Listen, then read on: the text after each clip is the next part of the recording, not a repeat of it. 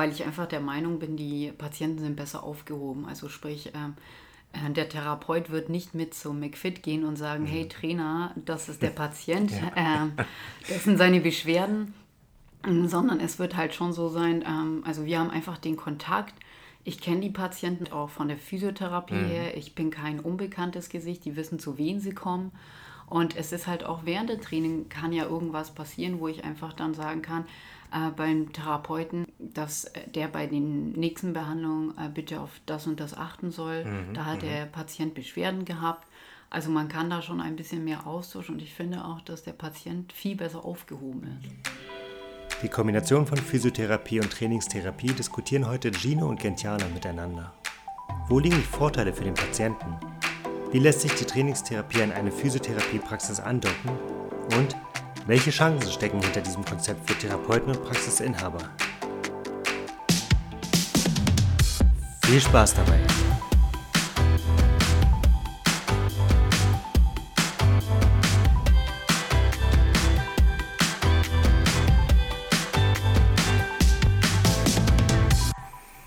Herzlich willkommen zu unserem Podcast Praxen der Zukunft. Mein Name ist Gino Sae und ich freue mich, dass ihr heute eingeschaltet habt zum Thema Training versus Physiotherapie.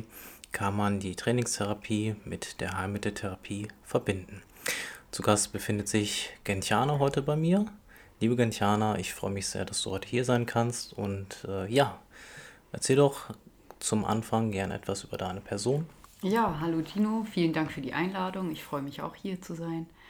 Ähm, ja, ich arbeite selber in der Physiotherapie Susan Raymond äh, in Friedenau und bin dort tätig im Trainingsbereich ähm, und habe natürlich alle Patienten, äh, die ich betreue während der Trainingszeit und halt auch im Anschluss. Mhm. Das finde ich immer spannend. Wenn man das Wort Trainer, Trainerin hört, denkt man natürlich irgendwie an so einen klassischen ähm, ja, Fitnessbereich wo äh, Leute auch ähm, mal ab und zu sporadisch betreut werden. Du arbeitest ja nun auch schwerpunktmäßig wirklich mit Patienten, die in vielerlei Hinsicht betroffen sind. Gibt es Schwerpunkte, die du behandelst oder machst du wirklich orthopädisch, chirurgische, neurologische Patienten? Also tendenziell habe ich wirklich in allen Bereichen was zu tun, also sowohl orthopädische, neurologische, aber halt auch onkologische Patienten, die ich betreue. Also äh, von jung bis alt, von Kreuzband, Meniskus, allen drum und dran. Ähm, und ich glaube, das ist auch ganz gut, dass sie auch in, bei uns sind. Weil die in der Hinsicht einfach besser betreut werden als eben in einem Standard-Fitnessstudio. Mhm. Und ihr habt ja angeschlossen auch die Physiotherapie. Genau. Also die Physiotherapie ist bei uns mit angeschlossen. Es ist halt eine Kombination zwischen Physiotherapie und Training so dass die Therapeuten auch die Möglichkeit haben, die Patienten gleich rüberzubringen im Trainingsbereich, ähm, dass wir uns dann gleich im Anschluss darum kümmern, dass sie halt auch im Trainingsbereich weiterbleiben und halt auch vor allem für die Zukunft weiter trainieren. Weil die Physiotherapie ist ja nur auf eine bestimmte Zeit begrenzt. Es geht ja darum, dass die Patienten langfristig was für sich tun. Das bedeutet, wenn der Physiotherapeut dem Patienten jetzt Befunde da aufgenommen hat und ihn zu dir schickt, ähm, besprecht ihr das Ganze nochmal durch, geht ihr wirklich nochmal Schritt für Schritt den Befund durch und ähm, entscheidet dann zusammen, was darf man machen, was sollte man erstmal eher weniger lassen. Genau, also der erste Kontakt ist der Patient mit dem Physiotherapeut. Wie du schon ge äh, gesagt hast, wird da die Befundaufnahme gemacht. Dann bringt der Therapeut den Patienten zu mir rüber und ähm, sagt, auf was geachtet werden muss, welche Geräte er machen darf, wie er sich das Ganze vorstellt, dass das natürlich eine Kombination zwischen Behandlung und Training ist. Spannend. Mm, und du arbeitest mit speziellen Geräten. Also erzähl doch gerne mal für die Zuhörer, mit was für Geräten du arbeitest. Also wir haben ähm, den Milon-Zirkel, es ist ein Kraftausdauerzirkel, ähm, ist chipgesteuert, also das ist auch so eine Sache, was ich immer ganz toll finde, weil man kann alles einstellen. Ähm, und der Patient hat alles gleich drauf, sodass er beim nächsten Mal nur die Karte reinstecken muss. Und das Gerät stellt sich automatisch um. Also sprich, die Sicherheit ist da gegeben und vor allem halt auch dass die Leute bzw. die Patienten sich nicht so viel merken müssen, wie was hatte ich für Gewicht, wie war die Einstellung. Also es ist schon alles vorab eingestellt. Ähm, und das ist bei uns halt das Zirkelsystem. Dann arbeiten wir noch mit dem Galileo. Ähm, Galileo ist auch eine Vibrationsplatte, da wird natürlich auch unter Anleitung trainiert, ähm, dass wir halt auch einen Trainingsplan je nach Bedarf erstellen, je nach Patient, ähm, dass wir dann wirklich einen kompletten Trainingsplan ähm, ausüben können. Mhm, mh. Haken wir nochmal in den Milon-Zirkel hinein. Das ist ja so eine Art elektronisch gestützte Trainingstherapie. Das hört sich für mich immer etwas futuristisch an. Du hältst irgendwie deinen Chip dran, steckst deine Karte hinein, das Gerät stellt sich ähm, automatisch auf den Patienten ein. Nimmt dir das, ähm, es nimmt dir ja auch irgendwo Arbeit dann ab. Hast du aber nicht ähm, da manchmal Bedenken, dass, es, äh, dass das Gerät letzten Endes sich irgendwo ersetzt? Also es nimmt mir sehr viel Arbeit ab, aber da bin ich froh drüber, weil ähm, man kann ja nicht überall gleichzeitig mhm. sein. Und ähm, ich finde es halt einfach, es geht erstmal um die Sicherheit des Patienten. Und mir ist es wichtig, dass ich als Trainer die komplette Einstellung übernehmen ähm, kann und der Patient eigentlich dann nichts mehr umstellen kann. Also sprich, ähm, er kann zum Beispiel nicht enorm in die Beugung oder in die Streckung mhm. gehen, äh, als wie ich es eingestellt habe. Und ähm, tendenziell habe ich jetzt keine Angst, dass mich so eine äh, Maschine okay. ersetzen wird. ähm, aber natürlich geht halt die Zukunft schon in diese Richtung, mhm. ähm, dass es einfach kontrollierter, sicherer und vor allem je nach äh, Krankheitsbild bezogen ist es auch richtig so. Und du bist ja eh vor Ort in dem Moment. Das bedeutet, du kontrollierst ja trotzdem die Prozesse, die Bewegungsabläufe ähm, und es unterliegt ja trotzdem irgendwo deiner Kontrolle. Genau, genau. Also die Kontrolle ist, ähm, es ist halt, ähm, wie gesagt, erstmal diese chipgesteuerte Kontrolle, die sie da haben und vor allem halt auch die äh, persönliche, menschliche Kontrolle, also in dem Fall mit mir, ähm, weil die Maschine erkennt jetzt nicht, ob ein Patient Schmerzen hat mhm. oder nicht. Ähm, das ist halt äh, dann so meine Aufgabe, wo ich sage, okay, die Einstellung ist gut, aber trotz allem hat der Patient, äh, findet, äh, fühlt er sich nicht wohl dabei ähm, dann ist es schon meine Aufgabe, da wirklich zu gucken, dass wir das in dem Bereich einstellen. Ja. Ähm, und dieser Milon-Zirkel von der Zeit her, wenn ich das, ähm, also wir raten natürlich als Therapeuten den Patienten auch körperlich etwas für sich zu tun, zu aktivieren. Und mir wird persönlich oft das Argument entgegengebracht, naja, die Zeit habe ich nicht, die Zeit findet man nicht. Ist es für dich, dass so ein Zirkel eher zeiteffizienter ist für die Leute als so im Freihandelbereich, wo sie dann wirklich ihr Ding durchziehen? Ähm, macht es für dich einen Unterschied?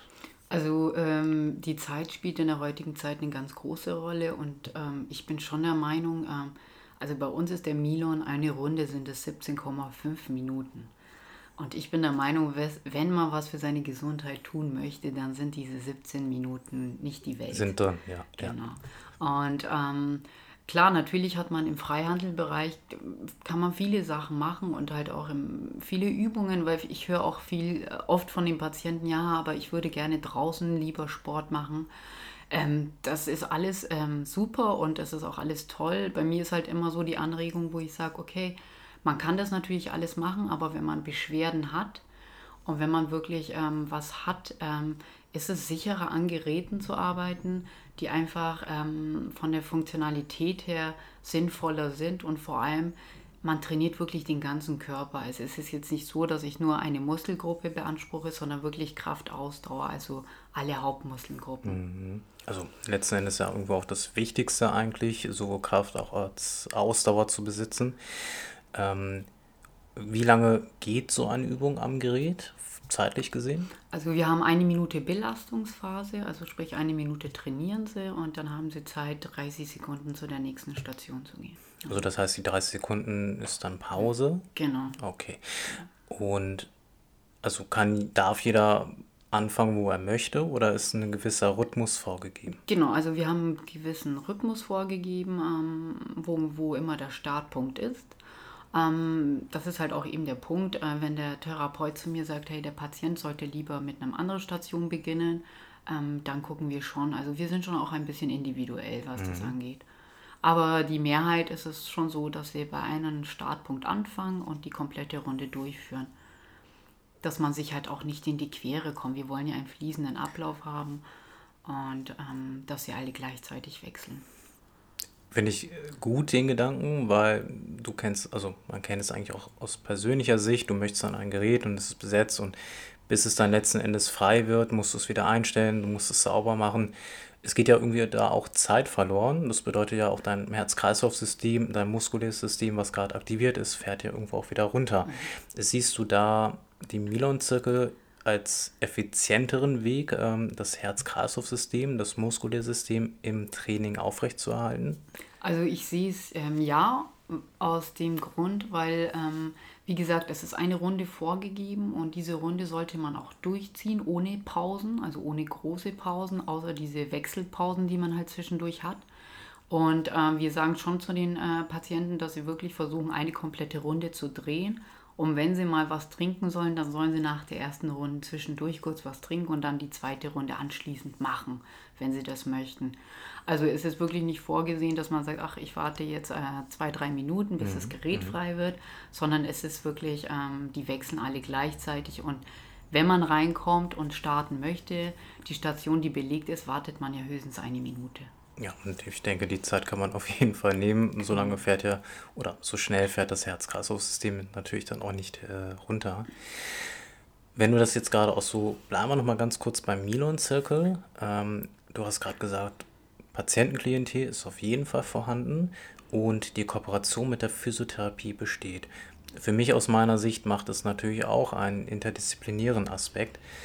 Befürwortest du das? Ähm, findest du das sinnvoller, als wenn du jetzt oder normale Physiotherapie sagen würde, gehen Sie ins Fitnessstudio, McFit, äh, Fitix und ähm, alle anderen Anbieter, die so auf dem Markt sind, Findest du diese Kombination für den Patienten, aber auch für Leute, die jetzt keine Beschwerden haben, sinnvoller? Also ähm, ich würde gerne, dass es überhaupt nur noch solche Kombinationen gibt, okay, ja. ähm, weil ich einfach der Meinung bin, die Patienten sind besser aufgehoben. Also sprich, ähm, äh, der Therapeut wird nicht mit zum McFit gehen und sagen, mhm. hey Trainer, das ist der Patient, ja. äh, das sind seine Beschwerden sondern es wird halt schon so sein, ähm, also wir haben einfach den Kontakt. Ich kenne die Patienten auch persönlich, also ich kenne sie halt auch von der Physiotherapie mhm. her. Ich bin kein unbekanntes Gesicht, die wissen, zu wem sie kommen. Und es ist halt auch während der Training kann ja irgendwas passieren, wo ich einfach dann sagen kann, äh, beim Therapeuten, ähm, dass der bei den nächsten Behandlungen äh, bitte auf das und das achten soll. Mhm. Da hat mhm. der Patient Beschwerden gehabt also man kann da schon ein bisschen mehr Austausch und ich finde auch, dass der Patient viel besser aufgehoben ist. Ja. Wie ist so die, das Feedback für euch? Kommt es positiv an oder müssen sich eigentlich viele erstmal mit diesem Gedanken anfreunden? Hey, da schauen mir jetzt eigentlich zwei Leute auf die Finger, einmal A, der Therapeut und einmal der Trainer? Also ähm, ich glaube, für die Patienten an sich ist es super, weil die fühlen sich wirklich, ähm, die sind das Mittelpunkt Mhm. Und ähm, die sind immer ziemlich froh, weil jeder von uns gibt ja andere, ähm, andere Aspekte, wie er viele Dinge sieht, sowohl ich als Trainerin und ihr als Therapeuten. Ähm, und da ist der Patient schon froh, dass er viele Informationen bekommt und Informationen, die halt auch Sinn machen. Mhm. Also nicht nur ähm, das ist der Trainingsplan, machen Sie mal, in fünf Wochen sehen wir uns wieder, ja. ähm, sondern es ist wirklich, es ist ein Hintergedanke äh, da, wo wir einfach sagen, wir wollen, dass der Patient in Zukunft einfach gesund weiterlebt. Ähm, und bei uns hat er die Möglichkeit, einfach das alles kennenzulernen. Mhm. Ähm, weil wir haben ja dann natürlich die Möglichkeit, auch im Trainingsbereich, auch wenn die Behandlung abgeschlossen ist, dass die Patienten weiter trainieren dürfen okay. und können. Und im Verlauf macht ihr eine Art Check-up oder akut, also eine aktuelle Befundaufnahme. Wie sieht es aktuell aus? Ähm, muss man was im Training ändern? Muss man was in der Therapie ändern? Wie macht ihr das? Also ähm, ich habe das Glück beim Milon, dass ich halt alles, wie gesagt, Chip gesteuert habe und ich kriege alle Informationen auf meinem Computer. Ähm, also ich sehe, wie regelmäßig die Patienten da sind. Mhm. Ich sehe, wie die an den einzelnen Stationen trainieren. Und dann kann ich halt einfach gucken, äh, wie sich der Patient auch fühlt. Und ähm, dann gibt es sozusagen eine Erfolgskontrolle. Ähm, diese Erfolgskontrolle wird so durchgeführt, dass ähm, ich als Trainerin wieder die ganze Runde mit dem Patienten mache und dann halt auch angucke, okay, können wir jetzt was von der Beugung verändern, können wir ein bisschen Gewicht ähm, erhöhen und vor allem halt auch mit dem Patienten kommuniziere, wie es ihm dabei geht. Ja. Ich kann ja nicht einfach die Gewichte hochsteigern und Überraschungseffekt. genau. Nee, und ähm, das ist halt schon vorgegeben. Also das ist auch, was wir einhalten, weil es einfach wichtig ist, dass sie sich immer weiterentwickeln. Ja, ja. Das bedeutet, wenn ich jetzt beispielsweise für ein, zwei Wochen nicht kommen würde, könntest du das sehen in deinem System? Genau. Also ich sehe, ähm, wenn du ein, zwei Wochen nicht da bist und dann kriegst du meistens einen Anruf und dann wird nachgefragt, wo bleibt man? wo bleibt man? Mhm. Wenn ich das jetzt so aus physiologischer Sicht sehe, ist ja eigentlich die, einer der wichtigsten Komponenten beim Training die Regelmäßigkeit. Und das hört sich jetzt für mich schon mal super an persönlich, weil letzten Endes werden die Leute auch irgendwo mehr aufgefordert, dem Training nachzukommen. Genau, also die haben ja meistens, ähm, ist es ja so, dass wir am Anfang auch nach einem Ziel fragen äh, von den Patienten, was denn ihr Ziel ist. Und die meiste, also die häufigste Antwort ist halt einfach schmerzfrei zu sein. Okay. Und ähm, wenn die wirklich das erreichen wollen, bin ich immer der Meinung, dass über die Bewegung einfach ähm, nichts hinausführt. Also man muss dranbleiben, man will was erreichen. Und äh, das versuche ich denen schon immer wieder zu sagen, was denen ja. ihr Ziel ist rein jetzt vom motorischen Lernen. Ähm, das bedeutet, man durchläuft ja verschiedene Phasen. Wenn du eine Bewegung erlernen möchtest, macht es für mich aus therapeutischer Sicht jetzt auch absolut Sinn, weil wenn du etwas übst, wo du aber nicht das Ziel drin siehst, dann hast du natürlich auch vielleicht nicht die Motivation dazu. Und ähm, dadurch bauen sich natürlich, wenn du ein Ziel hast, auch mehr physiologische Prozesse aus. Und es ist ja wissenschaftlich mittlerweile bewiesen, dass wenn Patienten ein Ziel verfolgen, auch schneller beispielsweise schmerzfrei werden. Ähm, gehst du das Ziel am Ende mit dem Patienten nochmal durch? Also ähm, ja, ich frage, also es ist schon die Frage genau, was ihr Ziel ist. Und ähm, die Frage ist dann halt auch, haben sie ihr Ziel erreicht? Und dann gucken wir halt natürlich schon auf die Auswertung an, wie regelmäßig war er da. Weil mhm. wenn er ähm, zum Schluss sagt, äh, nee, ich bin, ich habe gar nichts erreicht, dann kann man sich halt wirklich auf diese Daten zurückgreifen und sagen, ja, sie waren von den Zeitraum vier Monaten, waren sie vielleicht nur einen mhm. Monat durchgehend da. Also äh, hat man es ja eigentlich schwarz auf weiß, dass das nicht funktionieren kann. Und für den Patienten ist es natürlich dann auch irgendwie offensichtlich. Er hat die Werte vor Augen und kann natürlich darüber auch besser beurteilen, hey Mensch, ähm, vielleicht hätte ich auch mehr aus meiner eigenen Persönlichkeit machen müssen. Ja. Genau. Was fangt ihr mit den Daten an? Also bleiben diese im System? Ähm, kontrolliert ihr die regelmäßig? Also ich mache ähm, regelmäßige Erfolgskontrollen. Äh, die Daten bleiben im System, also sprich auch wenn ein Patient mal ein Jahr nicht da ist. Mhm. Wenn er wieder kommt, kann ich komplett auf die Daten zugreifen. Und das finde ich immer ganz gut, weil man kann ihnen wirklich zeigen, wo sie aufgehört hatten, also vom mhm. Ziel her ganz oben und wie wir wieder anfangen, wenn sie eben ein Jahr lang nichts tun. Ähm, und das ist immer für viele sehr erschreckend. ähm, aber das ist, ähm, manchmal ist es ganz gut, dass sie es halt auch sehen, was so wirklich passiert. Und da sitzt ja letzten Endes auch jemand hinter, der es dann kontrolliert und halt eben nicht wie bei McFit, wo es eigentlich letzten Endes den Trainer, den Trainerin nicht wirklich interessiert. Es kontrolliert ja auch keiner. Ne? Wie oft kommst du hin? Geht auch gar nicht, weil es ist ja irgendwo auch auf Masse. Wie viel Patienten passen so in diesem Milon-Bereich? Also wie kann ich mir das vorstellen? Sind das 50 Leute? Sind das irgendwie nur 10 Leute? Also tendenziell ähm, sagt man von Milon aus, dass so zwischen bis 120 Patienten schon in so einem Milon-Zirkel. Es verteilt sich halt natürlich auf den ganzen Tag, also um mhm. Gottes Willen, es wird nie so sein, dass dieser Milon-Zirkel voll ist. Und okay. mhm. Also bei uns verteilt sich das ziemlich gut. Ähm, es geht ja bei uns um 8 los bis 20 Uhr. Da haben schon die Patienten wirklich viel Zeit, in den Zeitraum auch zu kommen. Also es ist nicht, ähm, ich glaube, das ist halt auch für viele Patienten auch dieses Sympathische und die fühlen sich wohl, weil es eben nicht so voll ist. Ja, also es ist persönlicher, mit genau, einer persönlichen richtig. Note versehen. Ja. ja. Spannend. Wie ist so die Alterskategorie? Habt ihr Jüngere, habt ihr Ältere?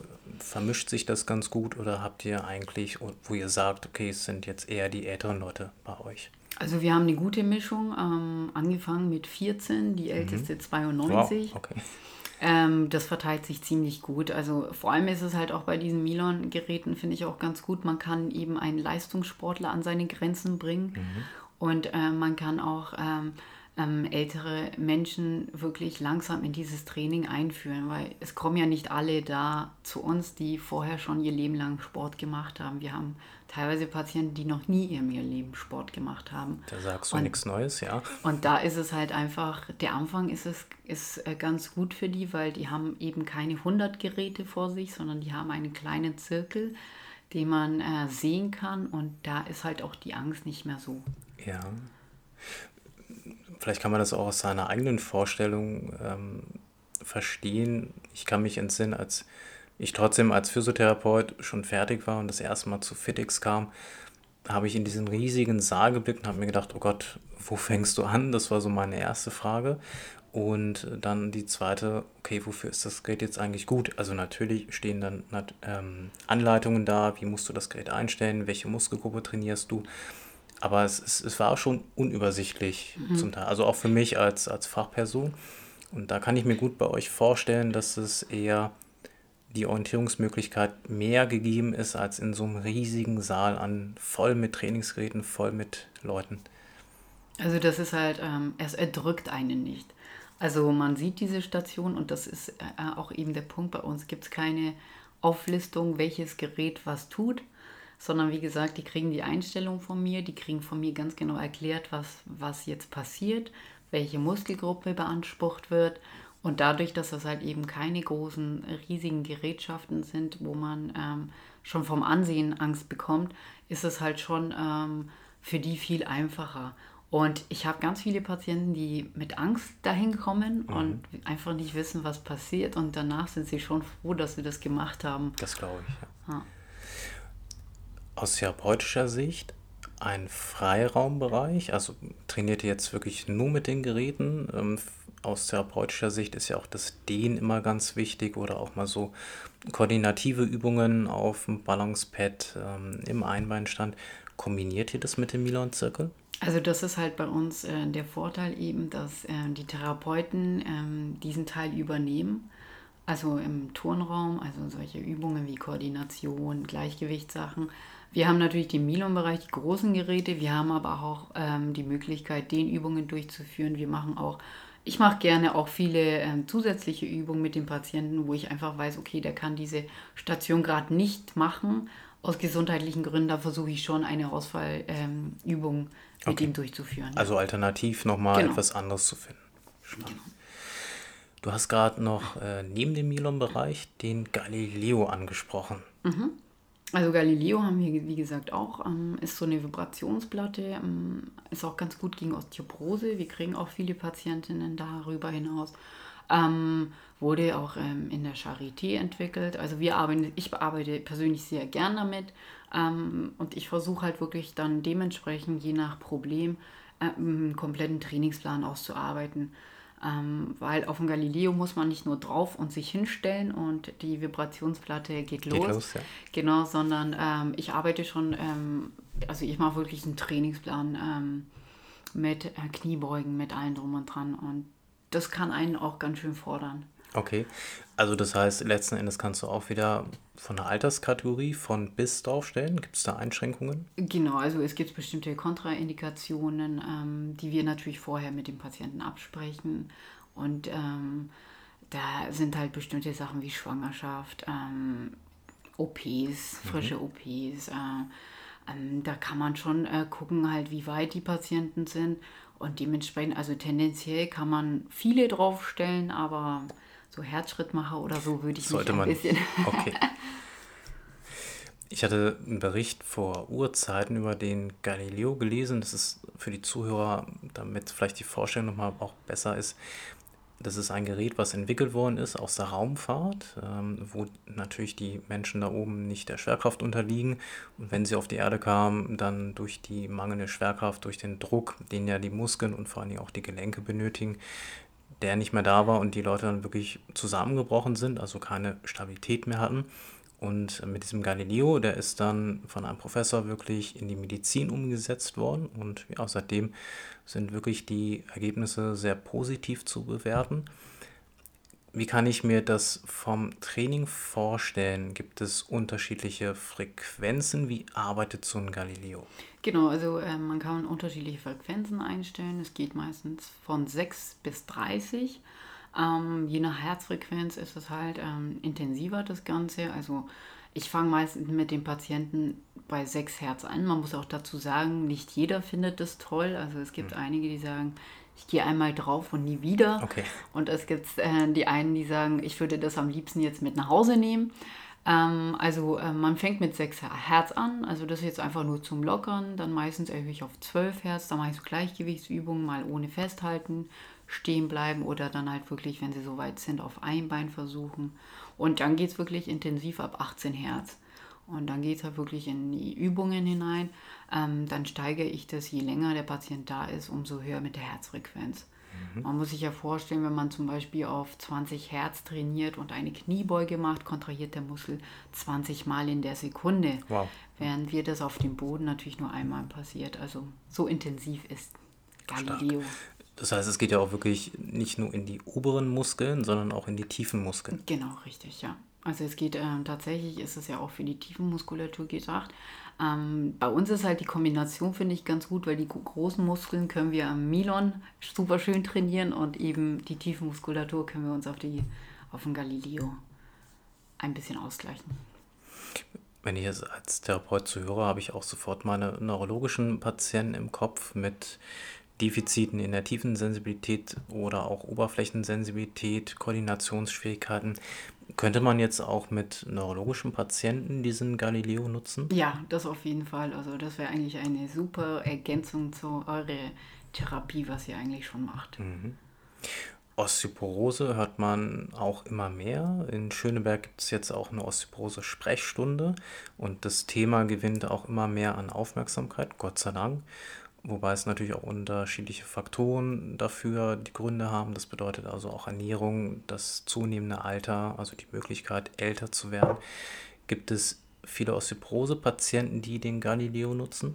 Also ähm, wir bekommen ganz viele Osteoporose-Patienten, die wirklich gezielt für Galileo geschickt werden. Mhm. Ähm, ich versuche halt immer, denen auch äh, die Kombination zu geben. Also nicht nur wirklich Galileo, sondern halt auch, dass sie wirklich ähm, auch den Minon-Zirkel gerne nutzen, weil es ist halt, wie gesagt, für die Zukunft eine gute Möglichkeit. Ähm, man muss halt sich vorstellen, die Patienten bekommen ja nur eine bestimmte Anzahl an, ähm, an Verordnungen. Mhm. Und ähm, wenn, der, wenn der Patient selber zukunftsorientiert was machen will, vor allem Osteoporose ist eben eine Sache, die nicht nach äh, zwei Wochen Training weg ist, sondern ähm, man kann dagegen steuern und man kann nur dagegen steuern, wenn man was macht. Und ähm, deswegen ist es wichtig, dass sie wirklich beides kennenlernen. Und ich versuche ihnen auch immer gleich zu erkl erklären, dass es eben nicht nur der Sport an sich ist, sondern eben auch die Ernährung. Also es muss schon ein gutes Gleichgewicht sein, dass das alles funktioniert. Definitiv. Kommen wir nochmal auf den zeitlichen Aspekt zurück. Äh, du hast es gerade angesprochen, wenn die Physiotherapie ihre 20 Minuten hat, dann kann man das ja zeitlich gesehen nochmal durch diesen Milon-Zirkel, durch den Galileo nochmal auch zeitlich in die Länge ziehen. Wie reagieren die Patienten darauf, dass sie wirklich ähm, diese Chance haben, auch nach der Therapie diese beiden Sachen nutzen zu können? Also ähm, die sagen jetzt nicht, um Gottes Willen, ich bin jetzt länger hier, sondern die freuen sich eher, weil die freuen sich, dass sie ähm, für ihre Gesundheit was tun können. Und dadurch, dass die Physiotherapie eben nur diese 20 Minuten leider hat, ist es bei uns halt eben ganz gut, dass die Therapeuten sagen können, ähm, ich gebe das weiter an die Trainerin und sie kümmert sich trotzdem weiter um den Patienten, weil in den meisten Praxen ist halt einfach so 20 Minuten, der Patient geht nach Hause. Mhm. Ähm, und man sieht ihn, wenn man Glück hat, ein zweites Mal in der Woche oder halt dann vielleicht ähm, die Woche drauf. Und bei uns ist es halt schon so, dass sie wirklich äh, teilweise mit Galileo, mit dem Training, mit der Therapie sind die meistens dann eine Stunde da und die haben halt wirklich alles getan. Die haben alles trainiert und die sind gut versorgt und dann kann man sie auch ähm, mit einem guten Gewissen nach Hause lassen. Und das macht ja zeitlich dann wirklich absolut Sinn, was bei uns in der Therapie, auch Ergotherapie und Logopädie, immer so Zeit, das ist ein ganz, ganz wichtiger Faktor. Wobei ich auf der einen Seite mal froh bin, wir gehören zu den Berufsgruppen, die noch wenigstens ein bisschen Zeit für die Patienten haben. Und diese Kombination, dass dann Leute wirklich eine Stunde bei euch sind, großartig. Tolle Möglichkeit, definitiv. Ja. Thema Digitalisierung. Ähm, ich hatte dich gerade schon gefragt, auch da schreitet das Ganze voran. Der Fitnessbereich expandiert immer mehr. Die Möglichkeiten und vor allen Dingen auch die Arten zu trainieren und seinen Körper zu belasten werden natürlich immer vielseitiger. Ich hatte neulich ähm, einen Bericht über die FIBO gesehen, wo eine Langhantelbank vorgestellt worden ist. Und da wurde dann gezeigt, dass wenn die Patienten oder der zu Trainierende nicht mehr kann, dass das Gerät automatisch über einen Sensor das merkt und dementsprechend auch die Kraft und die Wiederholung adaptieren kann, das Gewicht reduzieren kann. Wie geht es dir damit, wenn du so etwas hörst, so etwas liest? Hast du nicht doch Angst irgendwann, dass der Patient in einen absolut computergestützten Raum kommt und eigentlich gar keine Einzelbetreuung über einen Menschen mehr bekommt? Hm. Also ja, die Entwicklung geht wirklich dahin. Also jedes Jahr auf der FIO gibt es immer neue Sachen, das ist faszinierend. Ähm, tendenziell ist es schon, ähm, ist es ein gutes System, vor allem, ähm, ich denke, es macht schon Sinn, weil ähm, der, viele kennen halt ihren Körper gar nicht und vor allem viele Patienten, die eben noch nie trainiert haben, wissen eigentlich gar nicht einzuschätzen, äh, wie die Kraft ist, wie die Entwicklung ist. Ist das jetzt wirklich ein Muskelkater oder ist es ein Schmerz? Äh, das können sie teilweise gar nicht unterscheiden. Und ich finde solche Sachen eigentlich ganz gut, weil vor allem, wenn man trainiert und ähm, der Computer so äh, zu sagen, es merkt, dass mein, meine Kraft weniger wird, dass er automatisch leichter umstellt. Das finde ich ganz gut.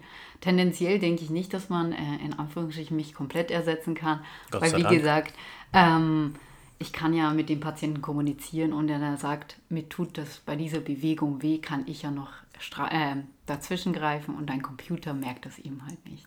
Exakt. Und vor allen Dingen siehst du ja auch nochmal außerhalb vom Gerät, wie wird die Bewegung durchgeführt. Man kann ja auch Zeichen über Gesicht, also Mimik deuten. Und da wird wahrscheinlich der Trainingsbereich noch lange nicht sein, wo das Gerät solche Feinheiten messen kann. Genau, wenn man auch zum Beispiel ähm, Patienten Blutdruck ähm, Tabletten nehmen, äh, ich glaube nicht, dass die Maschine merkt, ob er jetzt im Gesicht ganz rot und okay. äh, genau.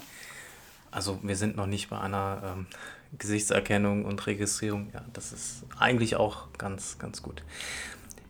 Für dich jetzt als Trainerin, du bist ja nun schon seit Jahren tätig, ähm, gibt es etwas, wo du jetzt sagst, in der Entwicklung, auch vielleicht in der Kombination zwischen der Heilmitteltherapie und dem Training, da gibt es noch Faktoren, die gut ergänzt werden können oder anders gemacht werden könnten?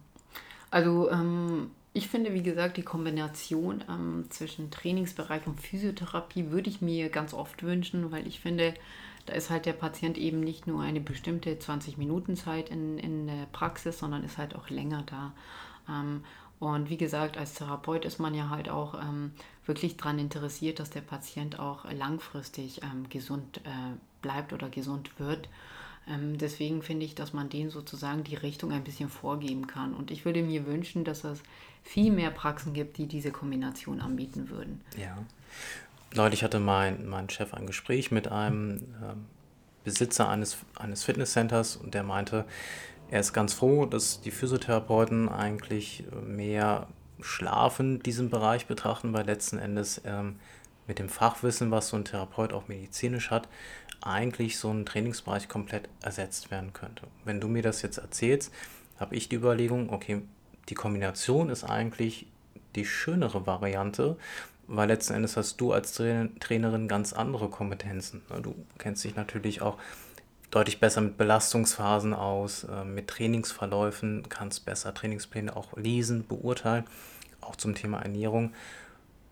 Von daher gebe ich dir recht, muss eher, glaube ich, der Kompromiss gefunden werden und auch die Kooperation miteinander. Und da sind wir natürlich wieder absolut im interdisziplinären Bereich, dass jeder nicht sein Süppchen kocht am Ende des Tages, sondern die Kombination einfach den Fortschritt auch bringt. Genau, also ich denke, wir müssen da viel mehr zusammenarbeiten. Also ich sehe es nicht eben nur Fitness, Fitness, sondern äh, wirklich die Kombination zwischen Fitness und Physiotherapie. Weil ich denke, dass es halt eben was ähm, zählt. Ähm, wir haben einfach vom Job her haben wir viel mehr zu tun, äh, schwere Arbeiten, was wir erledigen müssen. Und ähm, die Richtung geht halt einfach dahin, dass halt viele Menschen mehr krank werden und auch verschiedene Krankheitsbilder, vor allem auch onkologische Patienten, Thema zum Beispiel. Ich weiß nicht, ob die in einem normalen Standard-Fitnessstudio gut aufgehoben werden, ähm, weil es halt einfach bestimmte Phasen gibt, wo man einfach viel besser auswerten kann, wenn man eben vom Fach ist und vor allem, wenn man halt die Kombination zwischen Physio und Training hat. Ja, da würden bei mir jetzt als Therapeut auch die Alarmglocken losgehen, wenn ich einen onkologischen Patienten habe, den ich jetzt äh, oder der bei McFit trainieren würde oder FitEx, wo um Gottes Willen für die Zuhörer jetzt auch nicht alles schlecht zu werten ist. Auch da gibt es gute Trainer und Trainerinnen, die sich wirklich mit den Leuten auseinandersetzen. Aber trotzdem bildet dieser medizinische Schwerpunkt einen ganz wichtigen Aspekt. Wie ist die Entwicklung im onkologischen Bereich? Kooperiert er dort mit jemandem zusammen? Ähm, verschreibt das ein Arzt und schickt diese Leute dann zu euch? Also ähm, ich war auf einer Fortbildung zur onkologischen Trainingstherapie. Ähm, da ging es halt wirklich darum, ähm, dass onkologische Patienten nach ihrem Aufenthalt im Krankenhaus weiter betreut werden oder vor allem halt auch vor, der, äh, vor dem Eingriff schon vorher trainieren. Also dass sie eben gestärkt da reingehen, weil die viel besser nach der OP rauskommen, viel mhm. gestärkter. Und da geht es halt wirklich darum, ähm, also wir haben keine Kooperation ähm, mit Ärzten, ähm, aber wir kriegen viele onkologische Patienten, weil sie halt eben, genau, eben sich in normalen Fitnessstudio nicht wohlfühlen. Ähm, ein onkologischer Patient ist halt einfach tagesformabhängig. Also man kann nicht davon ausgehen, dass man die Gewichte, was man am Montag eingestellt hat, dass er das am Mittwoch genau das gleiche wieder äh, machen kann. Man muss sich da enorm ähm, einschreiten, vor allem halt was die Gewichte angeht. Man muss es ähm, umstellen, man muss sich auf die Person einlassen, weil eben es ist keine Entwicklung, die durchgehend ist, sondern es ist ein Auf und Ab. Und ähm, je nach Therapie, was sie gerade haben, ist es schon sinnvoll, dass sie wirklich kontrolliert trainieren. Und ich denke einfach, dass die normalen Standard-Fitnessstudio eben diese Möglichkeiten nicht haben. Dass sie einfach die Trainer vielleicht nicht haben, äh, die Ausbildungen nicht haben und einfach auch die Zeit nicht haben. Und vor allem diese Kombination zwischen der genau. Physiotherapie oder auch vielleicht anderen Fachdisziplinen, die es natürlich dann medizinisch auch vielleicht besser werden können und mit dir dann im Zusammenhang, die das Training auch effizienter und vor allen Dingen auch personenabhängig gestalten können, weil ganz richtig, wie du sagst, ähm, so ähnlich geht es den neurologischen Patienten auch, dass es absolut tagesformabhängig ist und im normalen Training ja eigentlich letzten Endes auch. Das bedeutet, das, was du vorgestern an Gewichten stemmen konntest oder auf dem Laufband leisten konntest, muss ja nicht ähm, genauso möglich sein an dem heutigen Tag. Genau, das ist halt ähm, eben der Punkt und da muss man sich schon, äh, man muss sich die Zeit nehmen und man muss wirklich auf diese Person eingehen und auch gucken, wie es ihr einfach gerade aktuell geht. Und natürlich bei äh, onkologischen Patienten ist es halt einfach auch mit diese, die haben viel mit Fatigue zu kämpfen und da kann man nicht von denen verlangen, dass sie genau das machen, was sie vor zwei Tagen vorher gemacht haben. Ja. Fatigue, kannst du das kurz für die Zuhörer nochmal erklären? Also die haben, äh, Fatigue ist einfach ähm, Müdigkeit, ähm, Antriebslosigkeit, also die fallen tatsächlich in, in eine depressive Phase, wo sie einfach keine Kraft, keine Lust haben, ähm, was zu machen. Und genau da ist eben der Punkt, dass es wichtig ist, dass man die genau aus dieser Fatigue rausholt, dass sie für sich was tun. Es ist natürlich ein Heidenaufwand, äh, es kostet viel Kraft, aber wenn die dann bei uns waren, sind die wirklich froh, dass sie das gemacht haben. Ja, ich denke auch so rein motivational, dass man ähm, den, den Gedanken hat, etwas für sich getan zu haben und auch weiter tun zu können letzten Endes, ähm, weil Fatigue auch oft gedanklich, gerade wie du richtig gesagt hast, Depressivität ähm, auch das Gefühl zu haben, wie als wenn man wirklich eine richtig schwere Grippe hat, man, man schafft es eigentlich nicht, man kann sich eigentlich gar nicht dazu aufraffen und dass man doch eher positiv nach dem Training reagiert und wirklich sagt, hey Mensch, heute habe ich etwas getan, auch wenn es nur ein bisschen ist. Genau. Und vor allem, wenn wir halt zum Beispiel auch wissen, dass ähm, ähm, der Patient ähm, in naher Zukunft in äh, einem Monat mit der Chemo oder mit der Bestrahlung ähm, anfängt, dass wir schon vorher anfangen, ähm, sein Training schon zu steigern, dass er eben während dieser Phase nicht komplett abbaut. Mhm. Und das finde ich auch so ein ganz wichtiger Punkt, tendenziell auch vor jeder OP, dass man guckt, okay, man baut ähm, die Patienten schon so auf, dass sie wirklich stark reingehen, weil es wurden durch Studien bewiesen, dass er halt auch eben nach dieser OP dann eben schneller gesund werden und schneller belastbar werden, als wenn jemand davor nichts tut, in die OP reingeht und man fängt wirklich bei Null an. Ja, weil du es jetzt gerade gesagt hast, Studien, da kommt auch so für mich persönlich die wissenschaftliche Frage auf. Eigentlich könnte man doch wirklich diese ganzen Daten, du hast es erzählt, die im System gespeichert werden, wissenschaftlich doch eigentlich nutzen. Also eigentlich ja. eigentlich könnte, könnte, man das wirklich gut nutzen. Ja. Wie siehst du die Chance da drin, ähm, dass es mal einen Tag geben wird, wo wirklich diese Daten auch wissenschaftlich bei den Kassen anerkannt werden können und bei den Ärzten? Siehst du die Möglichkeit? Also ähm, ich habe von vielen äh, Sachen gehört, die eben in diese Richtung gehen, dass eben die Kassen eben solche Sachen unterstützen, wie halt Training, ähm, wie halt viel mehr ähm, Behandlungen anstatt, wenn ich das so sagen darf, nur Tabletten. Mhm, mhm. ähm, eigentlich kommt es ja wirklich darum, egal was man hat, es geht um die Bewegung hinaus. Es geht alles auf die Bewegung. Früher war halt der Gedanke eben nicht ganz so. Das stimmt. Ähm, und ähm, alles, was man hat, egal welche Krankheitsbilder, man muss sich bewegen, man muss aktiv sein. Und ich würde mir wünschen, dass die Kassen und vor allem halt auch ähm, die Ärzte eher in die, diese Richtung gehen, dass eben die Physiotherapeuten die Trainingsbereiche eher unterstützen und sagen, okay, wir würden das gerne unterstützen, wenn man qualifiziert ist, dass man eben ähm, dass man Leuten auch nicht die Chance gibt, die eben nicht qualifiziert sind, alles von den Kassen abzukommen, sondern wirklich ähm, tendenziell Betriebe nimmt, wo man die, wo die Leute da sind, die ein Fachwissen haben, die sich auch in den Bereichen qualifiziert haben. Ja.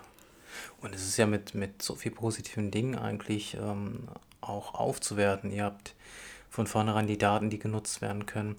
Und das, was du am Anfang gesagt hast, 17,5 Minuten, glaube ich, hat jede Person täglich oder auch alle zwei Tage, die sie letzten Endes für ihre Gesundheit investieren kann. Und da sehe ich und wahrscheinlich auch viele Zuhörer eine unglaublich große Chance, wohin auch die Entwicklung letzten Endes gehen wird und vor allen Dingen auch gehen muss. Genau, also ähm, wie ich schon am Anfang sagte, ich würde mir wünschen, dass es überall nur noch solche Kombinationen gibt und äh, dass die Verordnungen eben nicht nur auf sechsmal Krankengymnastik, sondern halt eben auf langfristig gesehen, dass die Patienten äh, sowas nutzen können. Natürlich gibt es natürlich auch Reha-Sport. Ähm, Reha-Sport ist halt auch ein langfristigerer Prozess als die sechsmal, die sie bei uns sind. Aber ähm, ich finde, bei uns ist es halt einfach persönlicher und vor allem werden die Menschen auch auf ihre äh, Bedürfnisse hin äh, in die Therapie eingebunden. Also ähm, man kann sich auf eine Person konzentrieren und man hat eben nicht eine Gruppe von zehn Menschen, die unterschiedliche Krankheitsbilder haben und dann soll man eine Gruppe draus machen. Definitiv. Also mich hast du jetzt auf jeden Fall mit diesem Konzept überzeugt. Und wie geht es deinen Physiotherapie-Kollegen damit?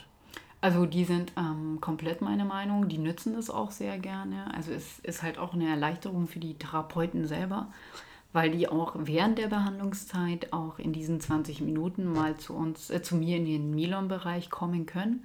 Und dann heißt zum Beispiel eine Station mit den Patienten zum Beispiel einen Beinbeuger oder Beinstämme oder die machen während der Behandlung mal Galileo. Also da sind die Therapeuten bei uns schon ziemlich frei und die können das ähm, alles nutzen.